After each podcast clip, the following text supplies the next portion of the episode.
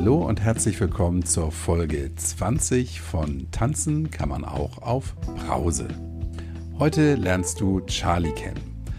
Die Charlie ist 24 Jahre alt und äh, ich habe sie kennengelernt, weil sie in unserer Rauschlos Glücklich Gruppe bei Facebook einen Post abgesetzt hat, der mir im wahrsten Sinne des Wortes die Haare hat zu Berge stehen lassen.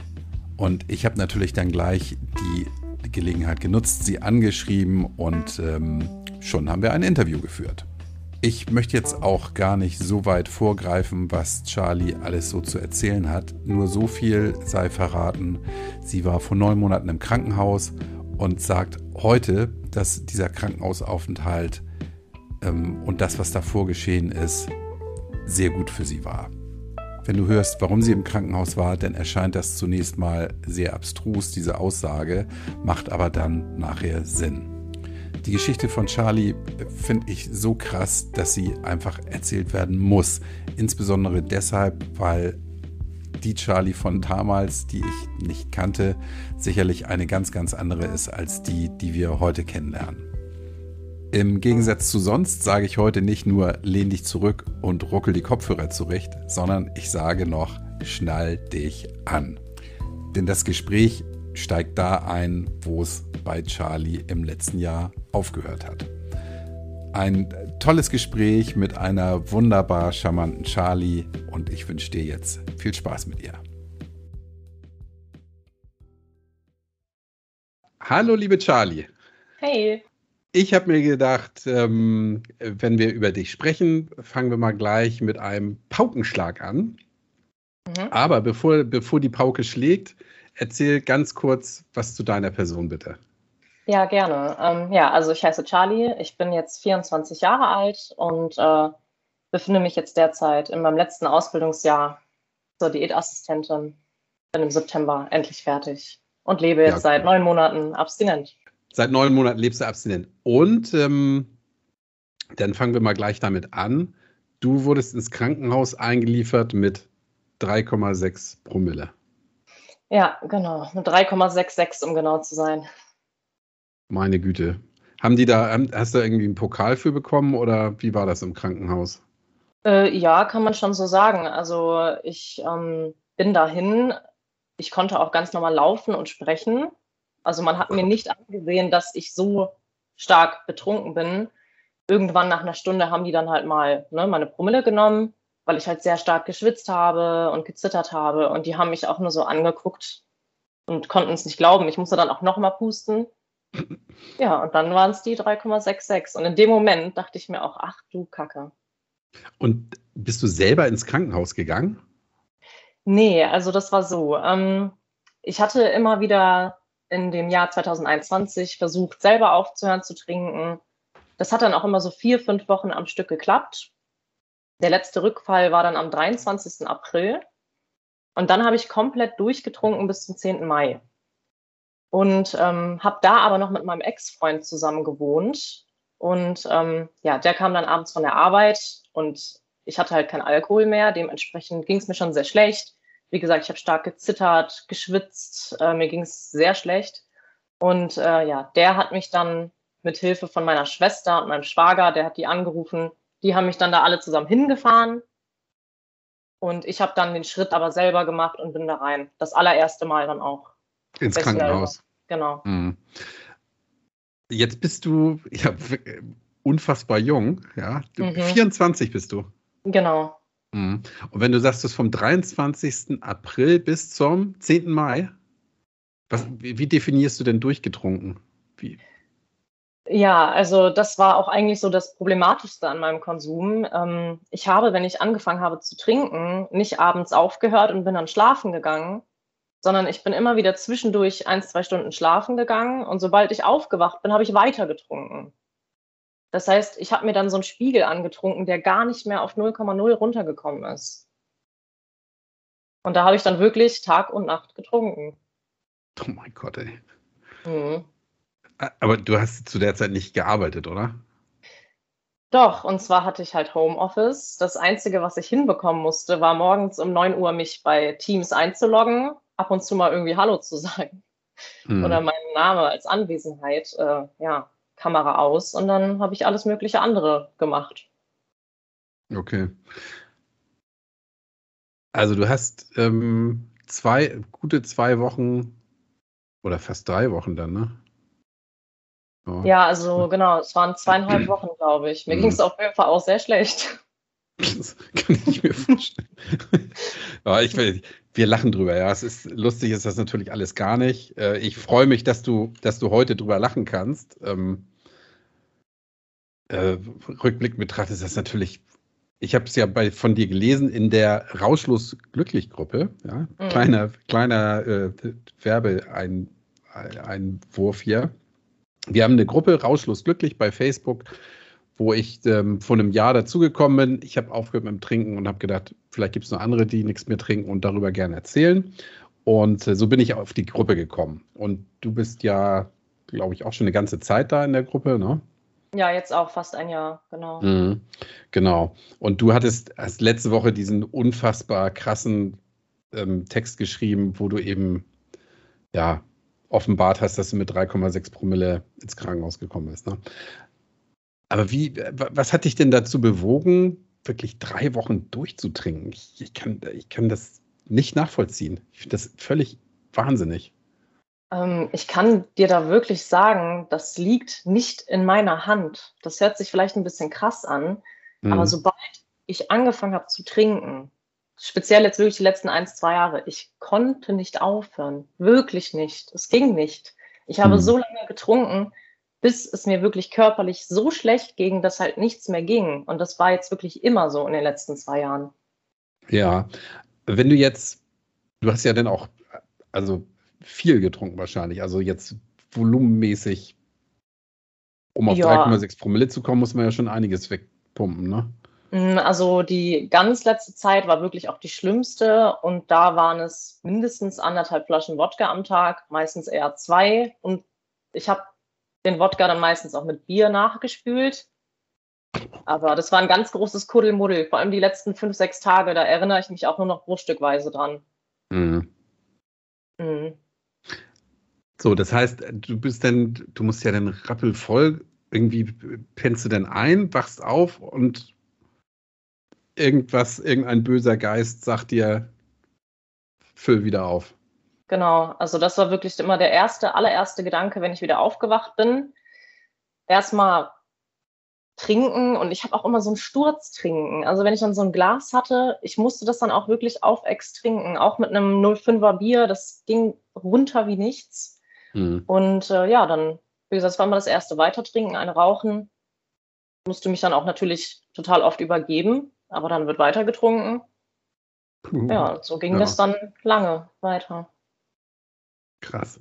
Jetzt schalten wir mal zurück zu deinem 16. Lebensjahr, mhm. bevor, wir, bevor wir auf die Zeit nach diesen un unglaublichen 3,6 Promille kommen. Du hast geschrieben, mit 16 hast du angefangen, so hart zu trinken, ne? Ich, ich sag jetzt einfach mal hart trinken, weil normales Trinken ist ja, geht ja anders, ne? Genau, ja.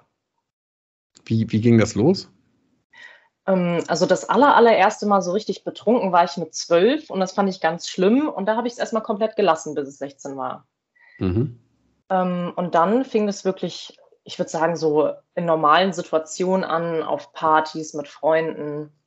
Aber auch da war es wirklich von Anfang an so, dass ich immer die tagesvollste war. Also ich war dann immer so super, super betrunken, dass ich mich auch schon von Anfang an gar nicht mehr erinnern konnte. Ich hatte wirklich immer einen Blackout. Aber das war irgendwie so ja, fast schon normal für mich dann. Mhm. Kanntest das gar nicht anders? Genau. Mhm. Was haben denn deine Kumpels damals gesagt? Ja, also ich glaube, so richtig gerne haben meine Freunde nie mit mir getrunken, weil es war ja, man konnte mit mir in dem Sinne dann auch keinen Spaß haben, weil ab einem gewissen Punkt am Abend musste man irgendwie dann gucken, ob ich überhaupt noch klarkomme. Also es ist eigentlich schon jedem meiner Freunde früh aufgefallen, dass ich sehr, sehr viel trinke. Ich wurde aber auch ein bisschen dafür gefeiert, ne? als Frau, dass ich so viel trinke und das ist ja auch ein bisschen cool. Mhm. Ja.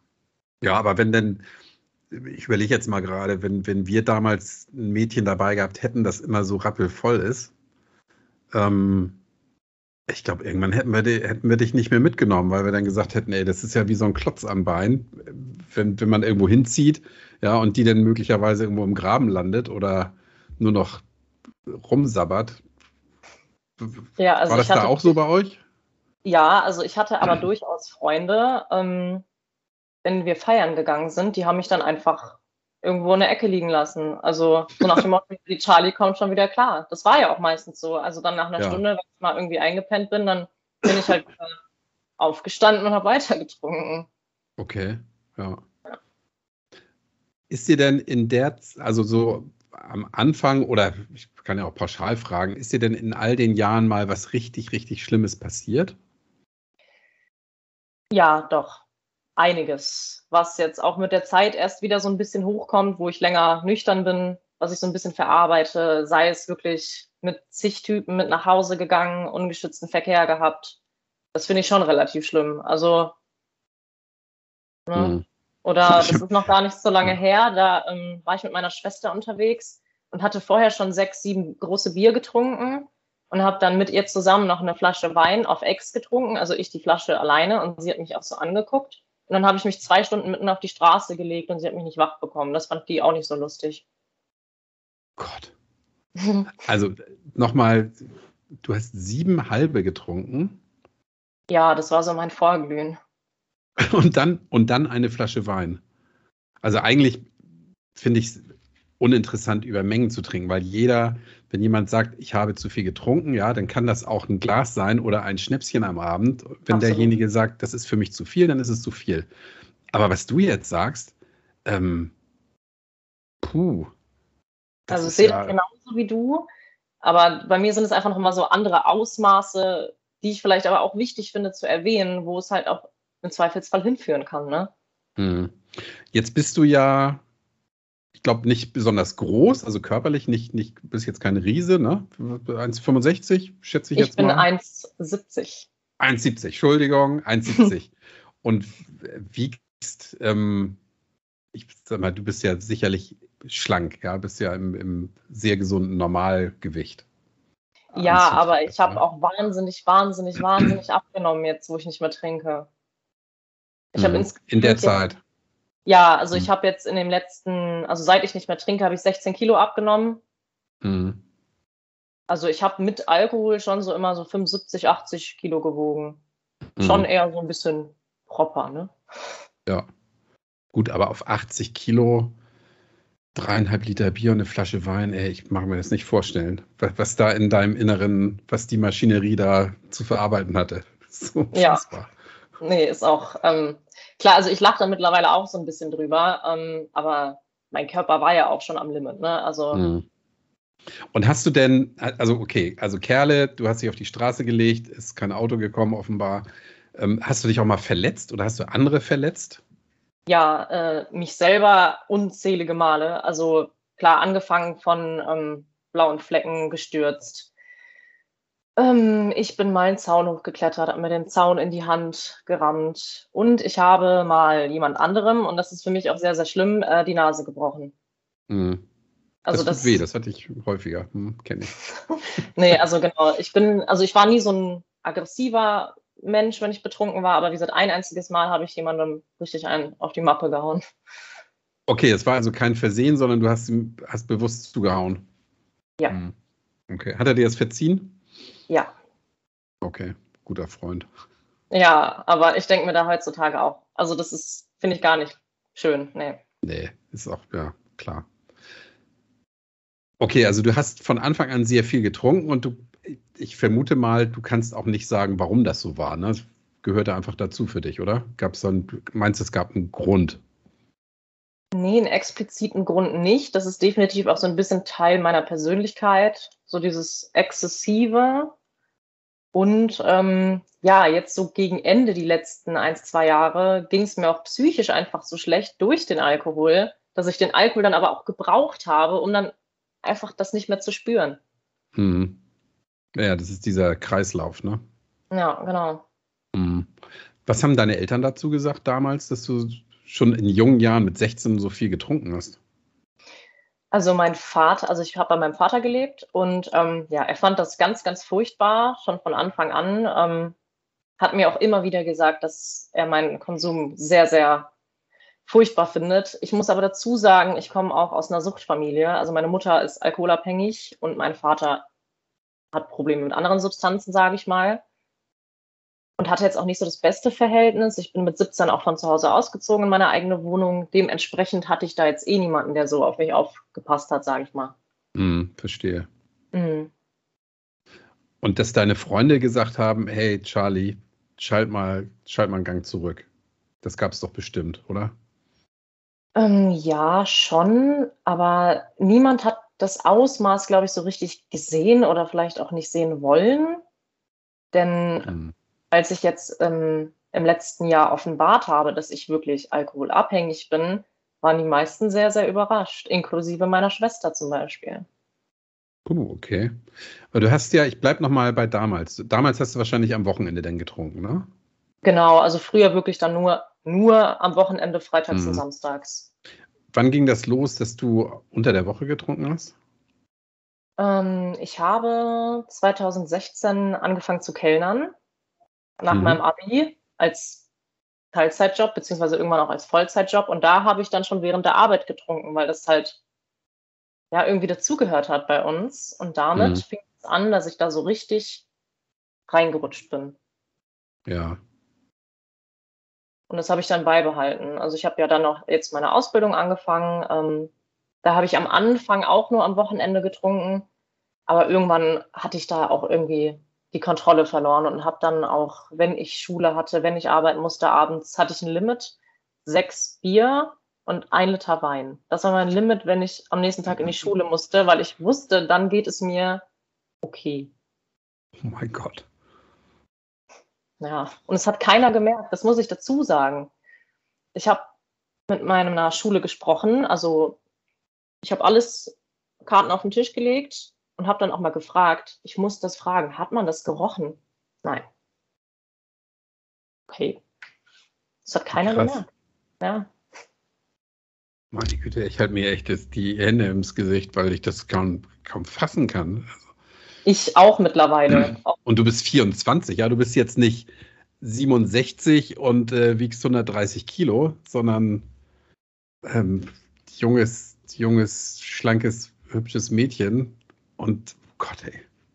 Wahnsinn. Das ist wirklich irre. Verrückt, oder? ja, wirklich verrückt.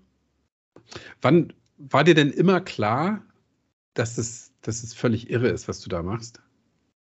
Nee, tatsächlich kam der Gedanke, dass das komplett krank ist, relativ spät. Ich habe ja in meinem Text geschrieben, dass ich auch schon früh bei der Suchtberatung war. Ja. Das waren aber immer nur so Momentaufnahmen, wenn es mir dann mal wieder so schlecht ging, dass ich der Meinung war, ich brauche jetzt Hilfe. Aber der Gedanke war dann auch schnell wieder weg. Mhm. Erzähl mal, du hast mit, ähm, du warst bei der Suchtberatung. Was hast du da gehört? Das weiß ich noch ganz genau. Ähm, ja, ich saß da und ich wusste selber so gar nicht, was ich sagen soll, weil irgendwie, ja, das Thema Alkohol und Alkoholabhängigkeit ist auch weiterhin einfach voll stigmatisiert. Und ich habe mich auch so geschämt und habe ihr dann so gesagt, ja, ich trinke total viel und mache total viel Party. Und die hat mich wirklich, also ich saß so gegenüber, ach, sie sind 19, das wächst raus. Weiß ich noch, wie die das zu mir meinte. Und das war für mich so ein richtiges, ah ja, okay, dann mache ich so weiter. Das geht schon von ja. alleine weg. Hoch die Tassen. Hm. Ja, genau. Ich habe das richtig zelebriert, diese Aussage, weil es dann ja für mich hieß, okay, alles super, kein Problem. Hm. Ich habe aber auch im Nachhinein betrachtet immer nur die halbe Wahrheit erzählt. Also so richtig ehrlich war ich nicht. Hm. Mit 19. Ja, weil die das, also was du eben gesagt hast, war dir ja wohl auch peinlich, da denn. Ja. Mega, ja. Hm. Wobei, ich habe mal, irgendjemand hat mir mal gesagt, bei diesen Suchtgeschichten, wenn jemand sagt, ich habe am Abend drei Bier getrunken, dann waren es meist fünf oder sechs, ja. Und ich, ich unterstelle mal, an so einer Suchtberatung, da sitzen ja Profis, ja, das sind ja keine Omis, die das mal äh, alle 14 Tage mal machen. Eigentlich müssen die das wissen, ja. Bei dir wahrscheinlich das super krasse bei dir ist, dass selbst wenn du da so einen halben Schnapsladen austrinkst, mir, man dir das am nächsten Tag nicht mehr ansieht. Ähm, und das wahrscheinlich ein völlig falsches Bild dann von dir gibt, ne? Ja, das denke ich auch, dass das eine große Rolle gespielt hat. Und ich habe es dann in dem Moment, ich glaube, das ist aber auch so ein kleines Syndrom generell, auch wenn man beim Arzt ist, irgendwie geht es einem, einem in dem Moment dann gut und man weiß gar nicht, was mhm. man hat. Ja. ja. Okay, das heißt, der Besuch bei der Suchtberatung hat eigentlich das Gegenteil für, also, äh, ausgelöst.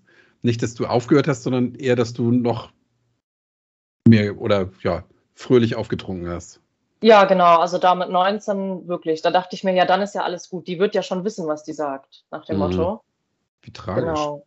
Ja, aber ich muss auch wirklich sagen, letztendlich, warum ich aufgehört habe, das, da kann man zu 50 Suchtberatungen gehen. Das muss hier aus dem Herzen kommen. Hm. Meinst du denn, die hätte dir damals schon mh, hm, dir damals schon sagen können oder dir zu verstehen geben können, dass das einfach nicht gut ist, was du da machst? Nee, ich glaube nicht. Hm. Also das okay. meine ich nämlich eben. Ich glaube, ja. die hätte mir sonst was sagen können. Ich glaube, damals hätte mich da nichts von abhalten können. Da war es ja auch noch nicht schlimm genug, in Anführungszeichen. Und warum bist du denn da hingegangen? Wie gesagt, zwischendrin hatte ich dann doch so Momente, wo es mir sehr, sehr schlecht ging. Und der Alkohol hat diese schlechten Zustände halt wirklich immer verschlimmert, gerade so die Nächte danach. Man kennt das, man hat getrunken, liegt dann im Bett, kann nicht schlafen. Und da dachte ich mir so, oh Gott, ich muss irgendwas machen. Und ich habe irgendwie für alles so den Schuldigen gesucht, aber irgendwie wollte ich nicht, dass der Alkohol der Schuldige ist. Ich habe dann mir andere Sachen gesucht mhm. und dachte mir, ah, es liegt daran und daran. Irgendwie wollte ich nicht, dass man mir den Alkohol so nimmt. Ja. Und dann bist du ja nochmal zur Suchtberatung. Wie lange später war das? Ich glaube dann nochmal, das hatte ich in dem Text gar nicht geschrieben, mit 22, damals mit meinem äh, Ex-Freund zusammen. Aber das war auch eine einmalige Sache. Wir sind da, da wieder raus und sind, glaube ich, ungelogen einen Cocktail trinken gegangen. ja, kein. Witz. Mhm. Und dann nochmal kurz bevor ich ähm, ja dann in die Klinik bin, weil ich ja, wie gesagt, Anfang 2021 immer wieder versucht habe, alleine wirklich abstinent zu werden und meinte das auch schon wirklich sehr, sehr ernst. Mhm. Und da hast du es, was, was war so das längste, dass du nicht getrunken hast? Fünf Wochen. Wow. Genau, mhm. fünf Wochen habe ich geschafft. Dann kam der Rückfall am 23. April. Mhm. Und dann seit 10. Mai jetzt. Ja. Okay, die haben dich also ins, ins Krankenhaus gebracht. Dein, dein Freund, deine Schwester und. Ihr Mann, genau. Und ihr Mann. Mhm. Dann bist du ins Krankenhaus, konntest da noch sprechen, hast die Leute da zu, ins Staunen gebracht. Haben die dir auch Blut abgenommen denn? Ähm, also das war so ein bisschen chaotisch, weil ich war ja nicht angemeldet, das war alles super spontan. Meine Schwester kam an dem Tag auch erst aus dem Urlaub wieder. mhm. Und ja, es war alles super spontan. Die haben mir meine Tasche gepackt und die wussten auch erstmal gar nicht, wohin mit mir weil man kann ja gar nicht in ein normales Krankenhaus. Wir sind dann halt zur Suchtklinik, die hatten da gar mhm. keinen Platz. Deswegen musste ich die erste Nacht auf die Notfallstation, die man auch kennt unter geschlossene. Furchtbar. Mhm. Ähm, ja, Blut abgenommen haben die mir, glaube ich, aber dann erst am nächsten Tag. Mhm. Genau, da müsste also, ja immer noch irgendwie zwei Promille gehabt haben, ne? Und jetzt kommt was, was mir auch fast niemand glaubt. Ähm, Genau, ich hatte abends gegen 21 Uhr 3,6 Promille und am nächsten Morgen gegen 9 Uhr, ich lüge dich nicht an, 0,0. Wirklich. Hä? Ja, ich, also die haben alle paar Stunden musste ich pusten, weil ich ja auch so stark entzügig war, musste ich Medikamente bekommen. Aber die dürfen die einem erst ab 1,5 Promille geben weil die Gefahr sonst viel zu groß ist, dass man Atemstillstand hat. Mhm. Irgendwann gegen 2 Uhr nachts oder halb, ja, so 2 Uhr war ich dann bei 1,4, habe dann mein Diazepam bekommen, das ist Vivalium. Äh, geholfen hat mir das jetzt nicht. Mhm. Ja, und wirklich am nächsten Morgen war ich vom Blut her wieder nüchtern, habe aber auch keine Sekunde geschlafen. Ein medizinisches Wunder. Weil ich, das, was ich kenne, ja, was ich lese, ist immer, dass man grundsätzlich sagt, pro Stunde 0,1 Promille. Ja. Und ähm, das ist ja so eine, so eine Faustformel, ja. Das ist, Ist es ich denke auch. mal, bei Leuten, die jetzt größer und schwerer sind, ist es ein bisschen mehr vielleicht oder keine Ahnung, oder weiß ich nicht. Aber wenn, wenn das so, wenn die Rechnung so stimmt, dann ist das ja ein medizinisches Wunder, was du da vollbracht hast. Äh, nee, das ist, also das sage ich ja auch gerade, deswegen sage ich, ich lüge dich nicht an, so war nee, es nee, nee, du, Ähm, alles gut. Äh, ja, es ist auch normalerweise so. Aber ich sag mal, normalerweise wäre man mit 3,6 Promille auch im Koma, ne? Das stimmt, ja. Klar. Ja. Das habe ich übrigens, nachdem ich das da von dir gelesen habe, auch nochmal nachgelesen, ähm, dass es, dass viele Menschen bei drei Promille einfach schon tot sind, ja. Also ja. geschweige denn noch rumlaufen und ähm, selber im Krankenhaus noch sich bewegen können. Ja, okay. Also die haben dich dann für eine Nacht weggesperrt.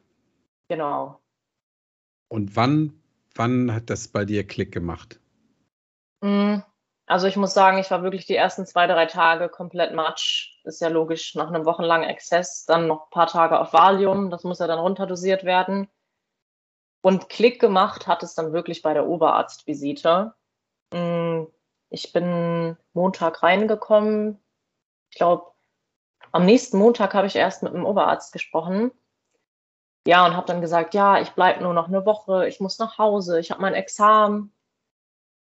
Und der hat mir wirklich klipp und klar ins Gesicht gesagt, wenn ich so weiter trinke, dann werde ich nicht alt.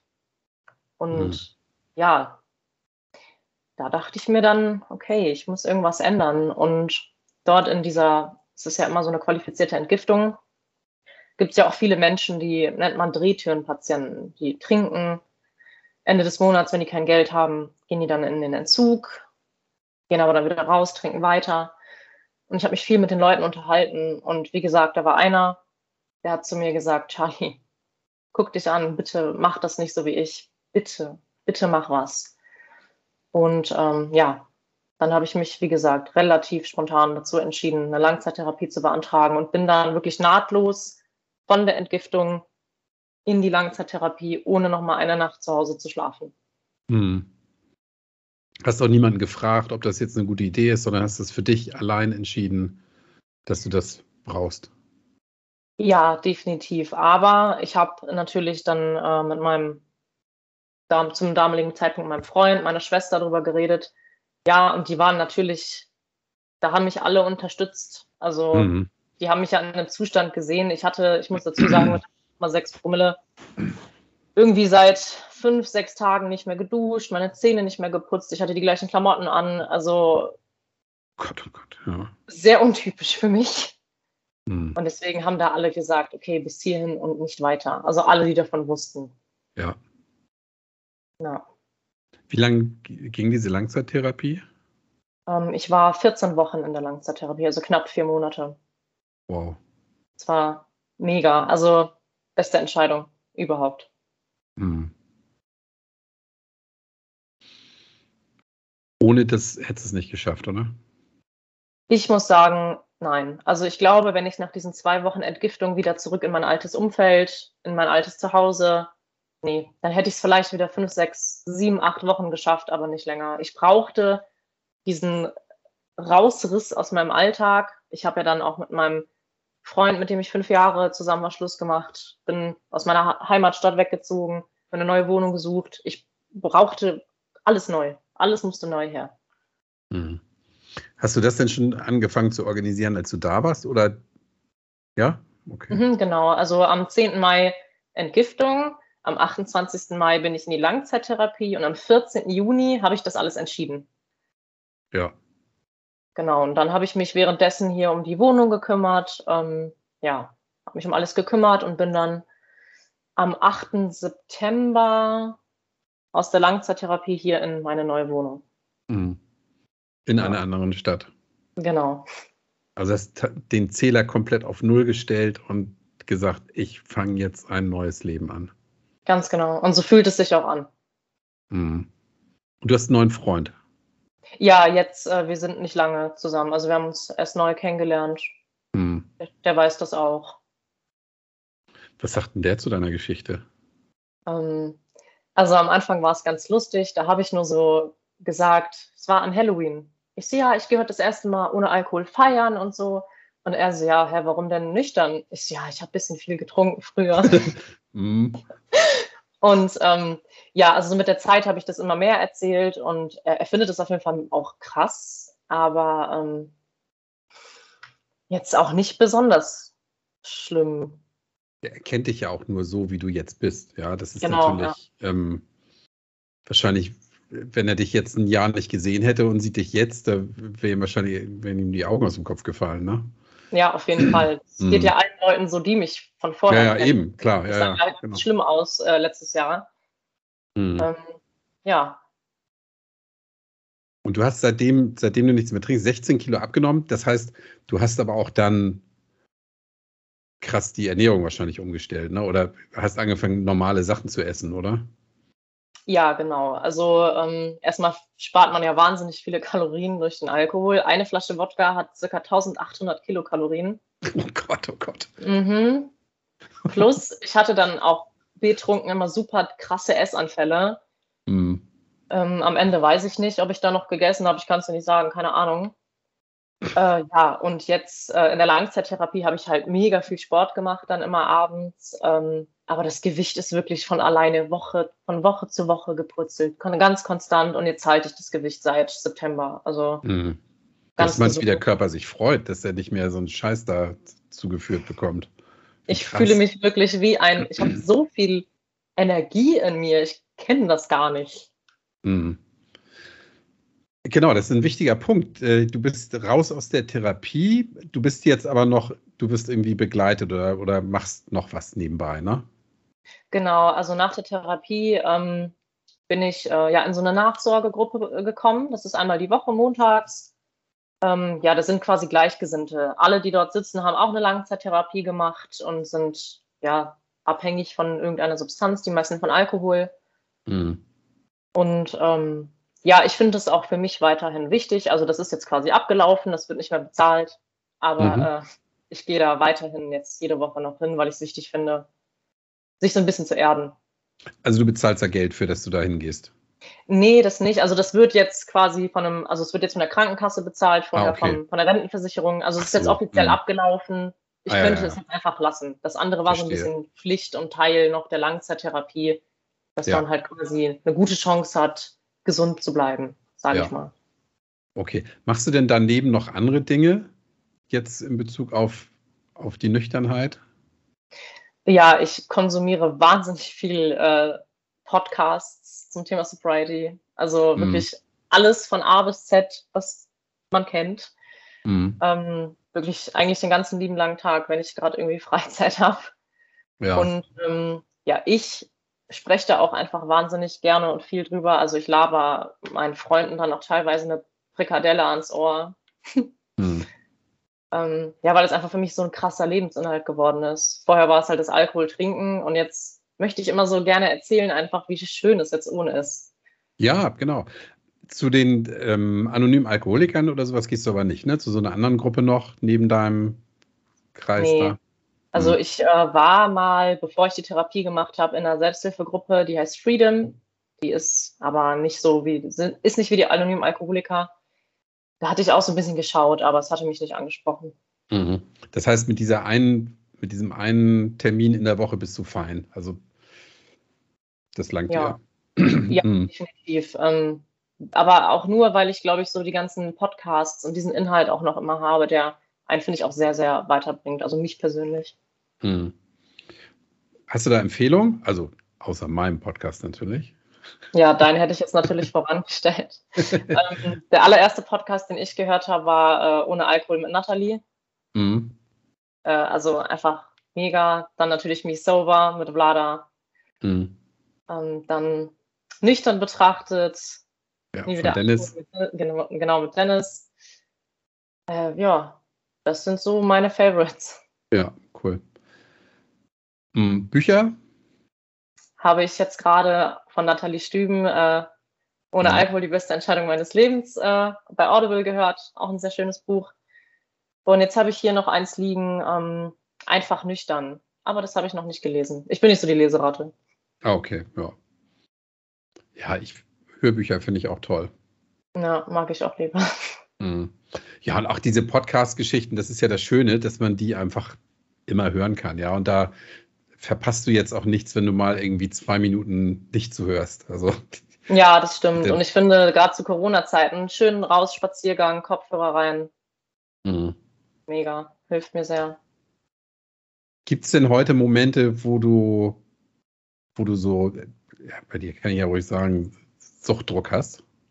Mm, das ist eine gute Frage. Also ich würde sagen, aktiven Suchtdruck nicht, weil ich glaube, wenn ich Suchtdruck bekomme, mm, wird es schwer für mich, das auszuhalten. Mhm. Ich versuche immer so früh zu intervenieren, dass es gar nicht so weit kommt. Also wenn ich merke, in mir, ich merke, ich bin nicht ausgeglichen, mir geht es nicht gut, dann versuche ich sofort zu intervenieren und drüber zu reden, rauszugehen, Sport zu machen. Ich habe aber oft Suchtgedanken. Also ich denke halt wirklich oft daran. Ich denke einfach oft an Alkohol, ja, immer noch. Jetzt musst du mir als Laien mal erzählen, wo da der Unterschied ist. Also bei Suchtdruck würde ich äh, sagen, das ist wirklich, dass man Lust bekommt zu trinken und mhm. wirklich Lust bekommt zu konsumieren. Aber ich denke einfach oft drüber nach, wie es ähm, sich anfühlen würde und denke mir manchmal, wie wäre das jetzt? Was würde das machen? Aber ich bin ja auch nicht blöd und spinne den Gedanken dann ein bisschen weiter. Und ich kann auch wirklich sagen, wenn ich jetzt trinken würde, ich glaube, also ich sage auch gar nicht, ich glaube, ich würde es schaffen, ein Bier zu trinken. Ich wäre dann wahrscheinlich sofort wieder bei meinen eins bis zwei Flaschen Wodka und äh, deswegen ist es für mich, es steht für mich nicht zur Debatte. Also ich habe dem Alkohol, also diese Möglichkeit wieder zu trinken, die gibt es für mich nicht. Mm, ja, das hast du in der, in der Langzeittherapie gelernt, nehme ich mal an, ne? Genau. Mit solchen Situationen umzugehen und, und auch mit solchen Gedanken dann klarzukommen, ne? Ja, genau. Und ich muss auch sagen, es wird wirklich von Monat zu Monat einfacher. Am Anfang hatte ich wirklich, ja, man kann sagen, Angst also gerade alleine, ich habe mir halt selber nicht mehr vertraut, weil ich ja schon so oft versucht habe, alleine aufzuhören und habe mich immer wieder selber enttäuscht. Mhm. Und ähm, das wird aber besser. Ich muss aber auch sagen, ich mache auch keinerlei Abstriche. Also ich bin da ganz rigoros. Ähm, ich halte mich da immer noch aus allen Situationen fern, die mich triggern könnten. Ähm, ich würde kein alkoholfreies Bier trinken, auch wenn 0,0 draufsteht. Also alles, ich passe da ganz, ganz, ganz, ganz doll auf mich auf, weil ich einfach sehr, sehr stolz bin, wie weit ich gekommen bin und möchte das unter keinen Umständen irgendwie ähm, gefährden. Denke aber auch, dass das nicht mein Leben lang so bleiben wird. Also es, ich merke selber, es wird wirklich immer, immer einfacher. Mhm. Ja, also es bleibt nicht immer so, dass du jeder Situation aus dem Weg gehen musst, weil du einfach dann sicherer wirst. Ne? Habe ich das richtig verstanden? Genau. Mhm. Ja. Mein Gott, du bist 24. Das ist ja auch noch ich dein ganzes Leben vor dir. Krass, ja, genau. Hm. Ja, ich meine, weißt du, im schlimmsten Fall, selbst wenn es so wäre, ähm, wäre es auch nicht so schlimm. Ja, ja das stimmt. Alles besser ja. als, als, ähm, als äh, bei dir, glaube also behaupte ich mal, würdest du sicherlich sofort da wieder reinrutschen in einen Sumpf, aus dem du gar nicht mehr rauskommen würdest, vielleicht. Ja, also ähm, das stimmt. Aber ich muss auch sagen, eines der wichtigsten Dinge, die ich gelernt habe in dieser Therapie, sei dir niemals sicher. Mhm. Also auf keinen Fall sagen, oh, ich habe es jetzt so lange geschafft. Easy. Auf keinen Fall. Ja. Never. Mhm. Das ist bei allen Leuten, die rückfällig geworden sind, und das sind leider sehr, sehr viele aus meiner Zeit, wo ich da war, die waren sich zu sicher. Mhm. Man muss immer gut aufpassen. Der Alkohol meint es nicht gut mit einem. Ja. Ja, ja, und diese, diese Achtsamkeit ja, muss ein Leben lang bleiben, ne? Ich denke, ja. Und das, also das kann man natürlich auch nicht pauschalisieren. Wie gesagt, es gibt Menschen, die bewegen sich definitiv in einem anderen Bereich. Mhm. Ähm, also weißt du, wie ich meine? Ja, Wo ja, natürlich. Nicht wirklich, Klar. die auch wirklich nicht sagen würden, okay, sie sind alkoholabhängig oder so. Über die Begrifflichkeit kann man ja sowieso streiten. Ja. Nur, ähm, ja, ich sehe das da wirklich, also ich sehe das bei mir wirklich schon pathologisch. Also, dass das definitiv mhm. einen Krankheitscharakter hatte. Ja, ja, genau. Ja. Würde ich auch mal so unterstellen, ja, ohne, ohne da Ahnung von zu haben, aber ähm, ja, klar. Ja, dafür muss man keine Arzt sein. Nee, das glaube ich, ja, hast du recht. Da muss man kein Fachmann sein, um das zu erkennen. Ähm, jetzt sagst du, du fühlst dich so, so voller Energie. Erzähl mal, was, was ist es denn, was ist dir als erstes aufgefallen in der Nüchternheit? Also jetzt mal abgesehen von dem, ähm, von dem körperlichen, dass du dich wieder normal bewegen kannst und so weiter. Das konntest du ja eine Zeit lang gar nicht. Und du hast ja auch nur, wenn du da nur Unsinn gegessen hast und, und nicht richtig funktioniert hast. Was war so das Erste, wo du gesagt hast, hey, das ist ja, das ist ja total cool, so nüchtern? Ähm, definitiv. Und das kam bei mir super schnell, der Schlaf. Ja. Oh Gott, ich konnte so gut schlafen. Also, wow, das kannte ich gar nicht mehr. Also, dass man sich abends irgendwie um 8 Uhr ins Bett legt und bis 6, 7 Uhr morgens durchschläft, als wäre nichts dazwischen. Ja. Ein Traum. Und es ist bis heute so und ich liebe es. Ich liebe es zu schlafen, seitdem ich nüchtern bin. Mhm. Ja, aber wachst nachts nicht auf, Ne? Es ist keine Schweißausbrüche, kein Durst, kein, keine Kopfschmerzen. Ja, also das definitiv. Und ähm, alles. Also ich hatte auch wahnsinnige Bauchschmerzen, Bauchprobleme.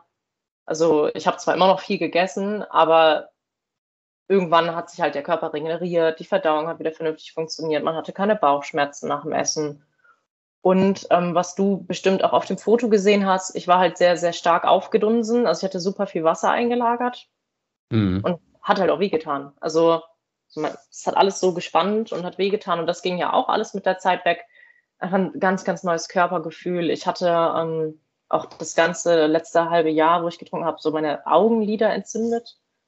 Gott. Ja, meine Augen waren immer ganz rot und geschwollen. Ähm, das ging weg. Und äh, ja, ich habe es einfach wieder gemocht, in den Spiegel zu gucken. Also ich habe mich vorher so hässlich gefunden und mich geekelt von mir. Und so von Woche zu Woche, von Monat zu Monat habe ich mir so gedacht, aha, hallo. ja, wirklich. Ja, cool.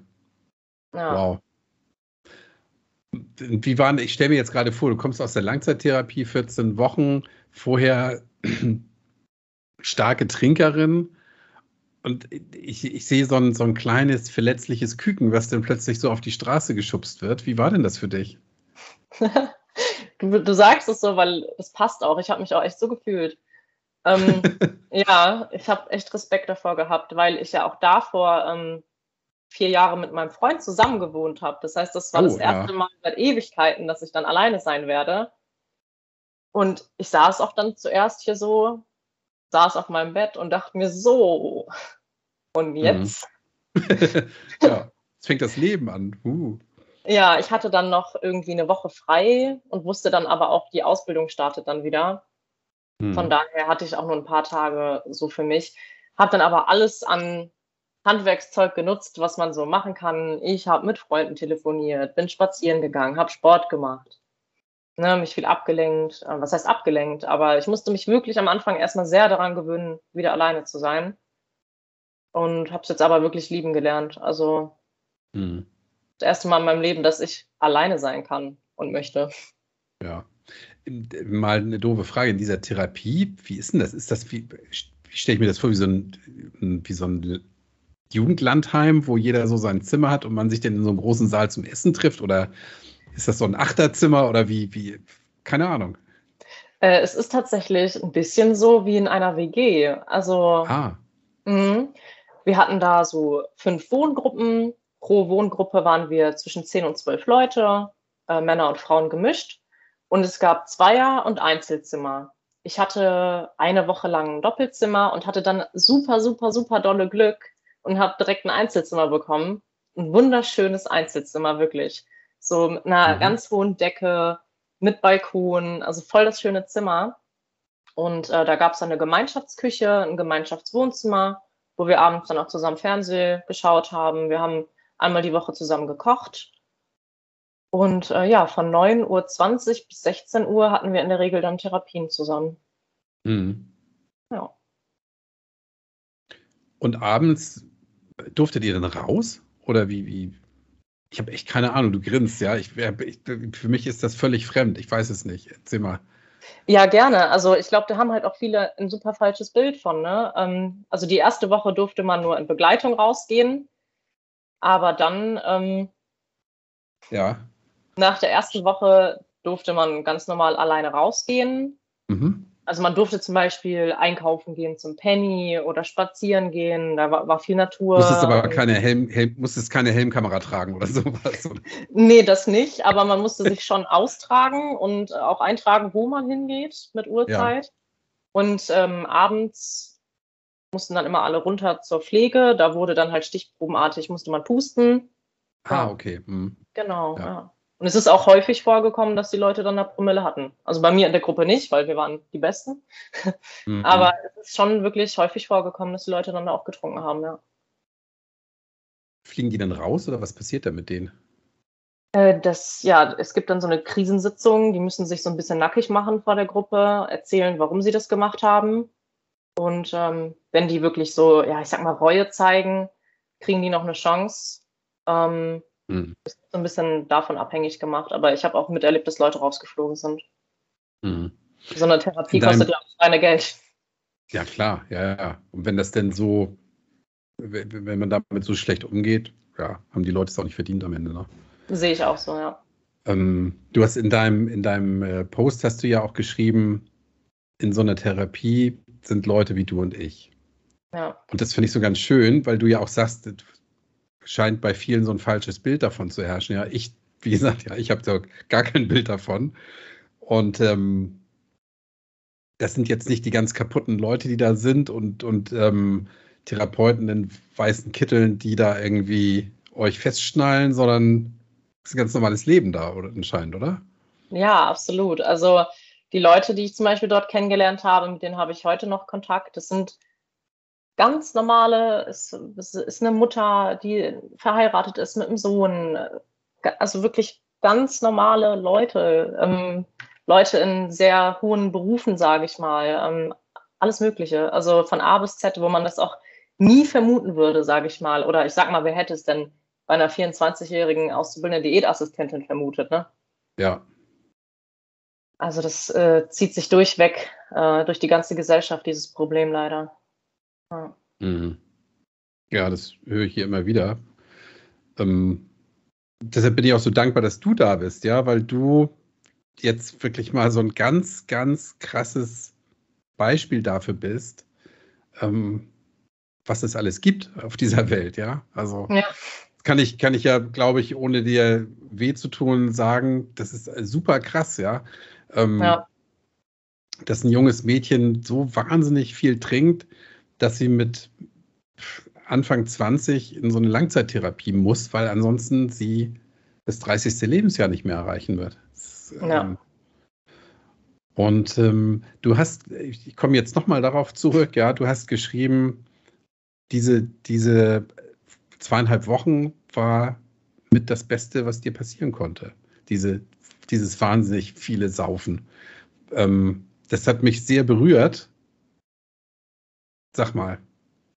Ja, genau. Ich habe ja geschrieben, auf eine absurde Art und Weise ist das das Beste, was mir passieren konnte. Denn, Ja. ähm, wie gesagt, wenn die Corona-Situation ja nicht so gewesen wäre, hätte ich vermutlich nie die Zeit gehabt, so krass am Stück zu trinken. Und es ist das Beste, was mir passieren konnte, weil ich habe ja wirklich schon jahrelang gelitten. Also mir ging es psychisch so schlecht und jedes Wochenende, jeden Sonntag, jeden Sonntag habe ich mir gesagt, ich höre jetzt auf zu trinken. Es war jeden Sonntag das Gleiche. Und ich Mhm. hatte ja auch vorher schon etliche körperliche Entzüge zu Hause gemacht, was man auf keinen Fall machen sollte. Und wirklich der Leidensdruck war so schlimm. Ich hatte keine Lust mehr zu leben. Es war wirklich furchtbar. Und als mir dann diese, dieser Exzess, das war ja nur einer von vielen Exzessen, aber als ich Mhm. dann im Krankenhaus war, ich wusste, ich wusste irgendwie, das war's jetzt. Das war's. Und es war Ja. irgendwie so eine, ich hatte mega, mega Angst. Ich meine, ich war da auch ja nicht jetzt so ganz auf der Höhe geistig in dem Moment. Mhm. Aber ähm, ich wusste einfach, ich, das hat jetzt ein Ende. Das hat jetzt irgendwie ein Ende und deswegen war es das Beste, was mir passieren konnte. Ja. Ja, weil sonst hätte es Was- ja wirklich noch, ich denke mal, es wäre lange, lange noch weitergegangen, denn ich muss auch kurz dazu sagen, ich war schon mit Abstand die Jüngste dort, aber auch nur, weil die Krankheitseinsicht bei Alkoholabhängigkeit wahnsinnig spät kommt.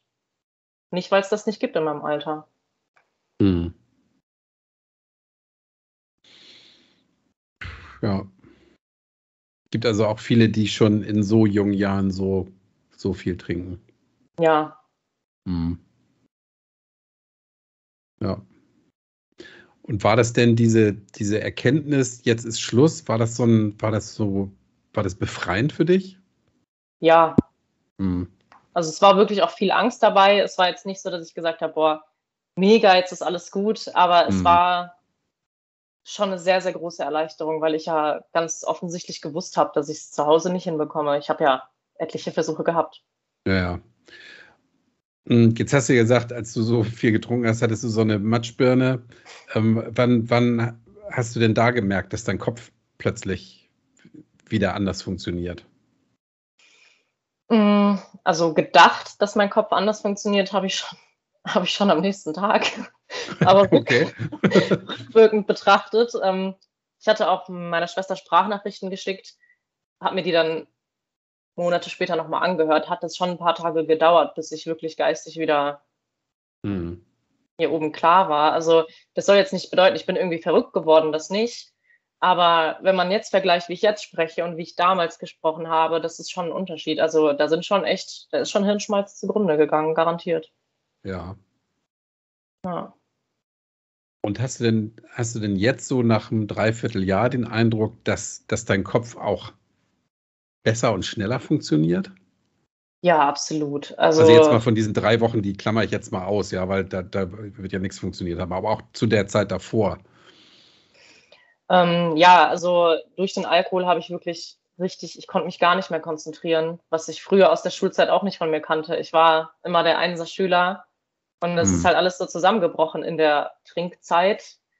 Und das kommt jetzt aber alles langsam wieder. Also ich habe immer noch Probleme, mich zu konzentrieren, aber es kommt immer mehr wieder.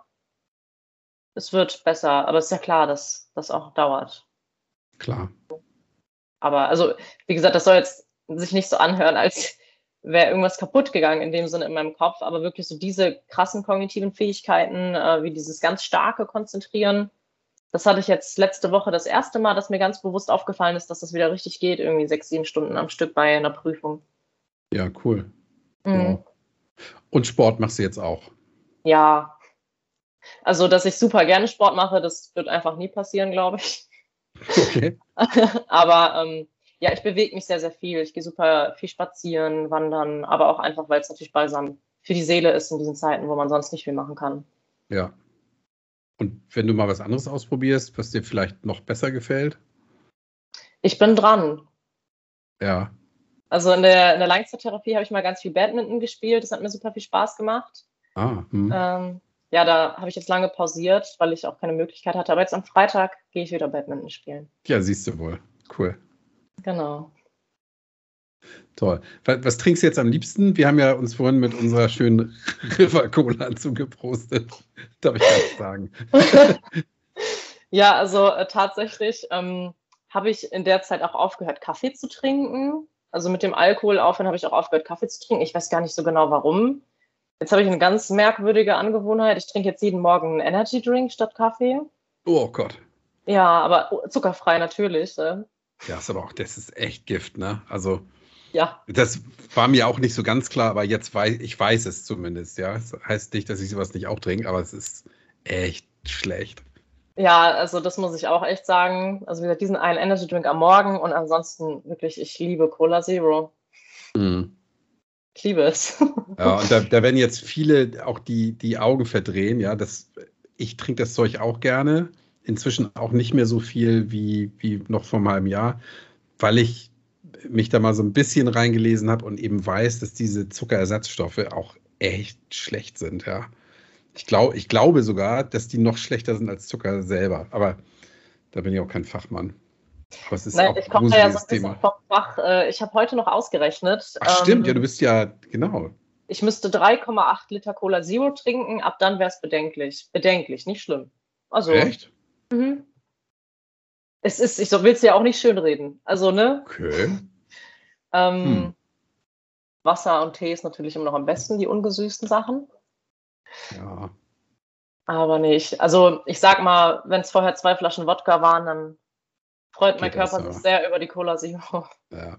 Was ich festgestellt habe, ist diese, ähm, dieses Koffein. Selbst wenn ich nur eine Dose trinke am Abend von diesem Cola Zero Zeug, ähm, das verschlechtert den Schlaf. Ja. Die Schlafqualität. Selbst eine Dose nach 17 Uhr oder sowas macht den Schlaf schon schlechter. Aber das ja. gibt auch eben, so wie heute Abend, ja, weil ich spreche hier heute mit Charlie, ich gönne mir mal eine Dose Cola Zero, dann, ähm, dann mache ich das auch gerne, ja. Das ist, ähm, ich finde auch, man muss sich nicht immer, man muss nicht immer alles richtig machen wollen. Ja, also ich denke mir auch, ähm, wenn man irgendwas mit Sachen aufhören will, dann immer eins nach dem anderen. Also das kann ich auch nur sagen. Ich habe, wenn ich immer aufgehört habe, auch zu trinken, dann immer gleich alles aufgehört. Und das mm. hat mhm. nicht funktioniert. Geraucht hast du aber nie, ne? Doch. Also Zigaretten. Also andere ja. Substanzen ja, nicht. Ja. Ähm, mm. Und ich rauche auch leider jetzt noch. Ich habe ah, okay. immer wieder, ich habe jetzt äh, im Dezember drei Wochen nicht geraucht, aber ich bin absolut noch nicht bereit dafür. Okay. Muss ich es ehrlich sagen. Hm. Ja. Also ich habe ich hab mit 19 Jahren ich aufgehört zu rauchen. Ich habe oh. ähm, ja, ich habe mit 12 angefanungen. Ach, 25. Oh Mai 86 habe ich meine letzte Zigarette geraucht. Ja, am 24, 25 habe ich aufgehört. Und zwar, jetzt erzähle ich auch mal wieder was von mir, weil ich nämlich damals beim ersten Marathon in Hamburg dabei war als Zuschauer und gesagt habe, oh, wie toll, da möchte ich auch mal mitmachen. Und mhm. ähm, dann war mir aber klar, als Raucher wird das nichts. Ja. Nee, ne? Und dann, und was ich damit sagen will, ich habe dann, hab dann tatsächlich, dann war ich, bin ich zum Automaten gefahren, da kosteten Zigaretten damals drei Mark. Ja, 1,50 Euro. und der Automat war kaputt. Dann bin ich zum nächsten Automaten gefahren, der war auch kaputt. Und da habe ich gedacht, obwohl ich überhaupt nicht gläubig bin, habe ich gedacht, das ist ein Zeichen. Ja, ja irgendjemand ja. will, dass du jetzt aufhörst. Und dann habe ich aufgehört zu rauchen, habe dann noch nie wieder angefangen. Und, was ich aber damit sagen will, ohne dich zu langweilen, ähm, so nach, einer, nach ein paar Tagen merkte ich, dass ich einfach mehr Puste habe. Das ist so, ja. Und nach, nach zwei, drei Wochen ich, fühlte sich das an, als hätte ich nie geraucht. Ich habe richtig tief durchatmen können. Also dieses, diese, diese Blockade in der Lunge, die hatte ich plötzlich nicht mehr. Ja, das regeneriert sich tatsächlich sehr schnell. Das habe ich jetzt in den drei Wochen auch gemerkt. Ja. Naja, vielleicht hast du ja irgendwann mal Lust und Zeit. Ich bin mir sicher, dass es noch kommt. Ja, glaube ich auch. Und du scheinst ja sehr willensstark sein zu können. Äh, es scheint zu funktionieren, wenn der Zeitpunkt kommt, sagen wir mal so. Ja. Sag mal, mit, deinem, mit deiner Ausbildung machst du jetzt ganz normal weiter. Die hast du ausgesetzt in der Zeit, wo du in der Therapie warst, ne? Genau, also ich hätte, wie gesagt, ursprünglich jetzt im September Examen gehabt. Ähm, das ist eine schulische Ausbildung. Das heißt, ich bin einfach eine Klasse zurück. Ja, okay. Ich, wiederhole jetzt das letzte Jahr stofftechnisch. Äh, ist das auch alles super. Mhm. Das sollte funktionieren. Also auch soll auch eine, eine Ausbildung oder ein Beruf, ein Job, was auch immer, sollte einen nicht davon abhalten, diesen diesen wichtigen Schritt zu gehen, wenn wenn man es alleine nicht hinkriegt, in so eine Therapie zu sich zu bewegen. Ne? Absolut, aber das, das sage ich jetzt so, das war für mich vor einem Jahr auch ein Riesentheater. Also ich hatte total Angst, dass diese Jahre, die ich da hinter mir hatte, alle umsonst gewesen wären.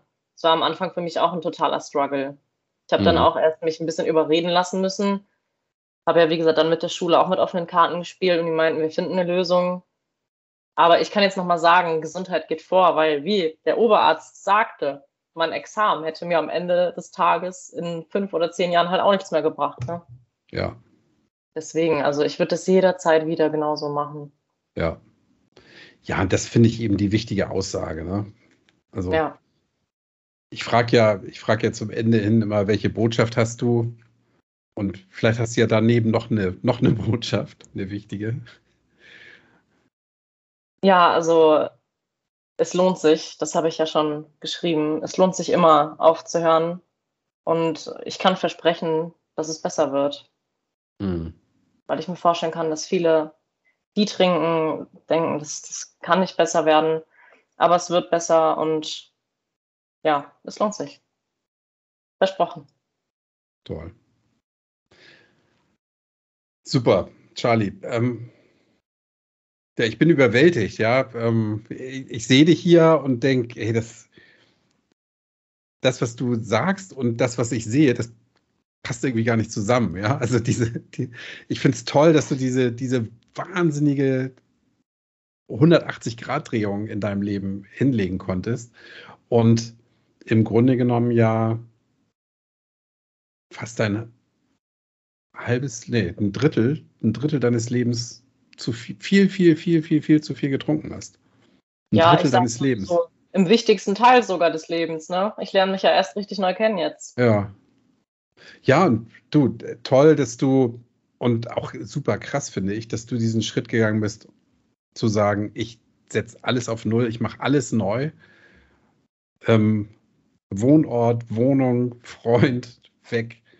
Ähm, ich finde das toll. Ich finde das wirklich sehr, sehr, sehr beeindruckend. Ich bin sicher, dass du damit ein, ein ganz großes Vorbild für viele sein wirst. Ja, und, und auch Mahnmal, wenn ich das so sagen darf. Ja, ja klar. Dass niemand, niemand davor gefeit ist, in so eine gruselige Spirale reinzugeraten. Das, das ja auch. Mhm. Ja, weil du ja sagst, da sind Leute wie du und ich, ganz, normal, ganz normale Menschen, die an der Kasse vor einem stehen, denen man das ja, ja. Nicht, nicht unterstellen könnte. Ja, absolut. Dass die, dass die sowas machen. Und dass du diesen Mut aufgebracht hast und die Kraft, in diese Therapie zu gehen, die dir, behaupte ich mal, echt das Leben gerettet hat. Das ganz ja, toll. das kann man nur so sagen, ja. Super. Danke dir fürs Gespräch, Charlie. Ich danke dir. Und ich wünsche dir alles, alles Gute für die Zukunft. Dankeschön. Danke, bis bald. Tschüss. Tschüss. Jo, und das war das Gespräch mit Charlie. Möglicherweise werden wir von Charlie in den nächsten Monaten sogar noch mal etwas hören. Mal schauen. Ich finde es toll, wie aufgeräumt Charlie ist und dass sie ihren Weg jetzt künftig gehen kann, hat sie doch auch ihr gesamtes Leben noch vor sich. Dabei hoffe ich natürlich, dass du auch ein bisschen was von diesem Gespräch mitgenommen hast. Wenn du deine Geschichte erzählen möchtest, entweder hier im Interview oder im Rahmen von Deine Story, dann schreib mir bitte eine Mail an kai.tanzen auf brause.de. Ich freue mich über jede Nachricht, Feedback, Kritik und Lob und freue mich auch über 5 Sterne bei iTunes oder Spotify. Und das war's dann auch für heute. Ich wünsche dir viel Spaß. Nächstes Mal gibt es den Tobi zu hören. Und äh, denke mal dran, tanzen kann man auch auf Brause.